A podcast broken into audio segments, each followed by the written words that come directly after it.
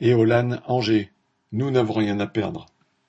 Dans cette entreprise métallurgique de 200 salariés, dont 30 intérimaires, la production est assurée en majorité par des ouvrières. Elles sont payées au SMIC pour la fabrication de cartes électroniques destinées aux grandes entreprises de l'automobile et de l'aviation comme Valeo ou Thales.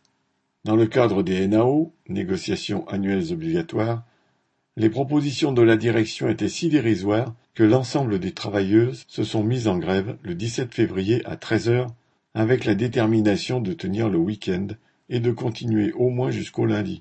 Elles revendiquent une augmentation de 150 euros. Lundi 20 février au matin, sur le piquet de grève, les délégués du personnel ont rapporté à l'Assemblée générale des grévistes les dernières propositions de la direction. 75 euros pour les 20 plus petits salaires et moins de 5% pour les autres. Cela a été pris comme une insulte et la grève a été reconduite. Ne restait dans les ateliers qu'une poignée de chefs et de travailleurs intérimaires. Depuis le début de la grève, les travailleuses sur le piquet reçoivent le soutien des passants et de militants locaux venus par solidarité.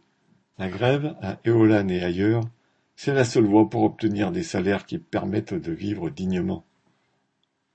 Correspondant Hello.